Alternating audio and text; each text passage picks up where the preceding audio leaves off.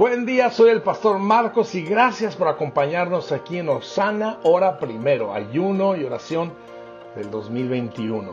Hoy estamos declarando la palabra de Dios en el Salmo 119 del 25 al 32 en la nueva traducción viviente.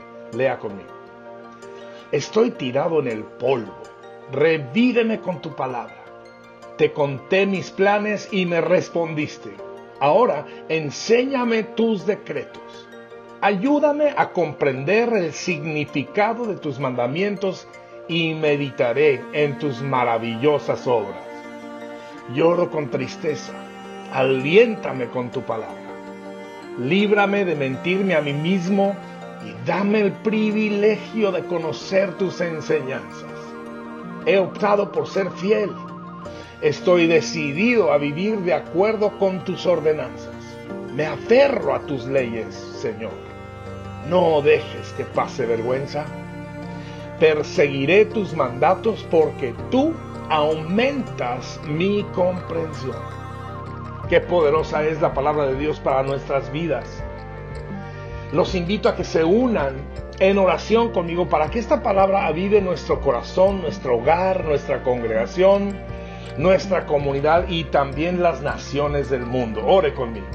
Padre, exaltamos tu poderosa palabra, exaltamos tu nombre. Gracias por tu palabra que nos revive, nos aviva, nos responde, nos enseña.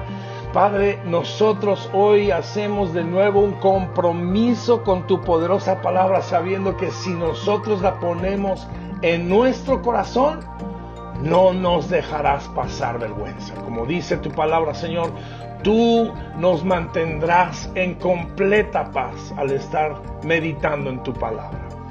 Señor, líbranos de todo mal, líbranos del mal entendimiento, líbranos de los malos pensamientos.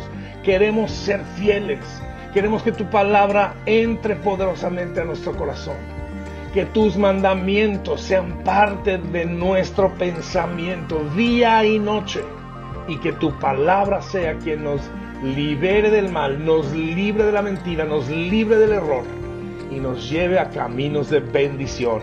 En el nombre de Jesús, amén y amén. Muchas gracias por acompañarnos.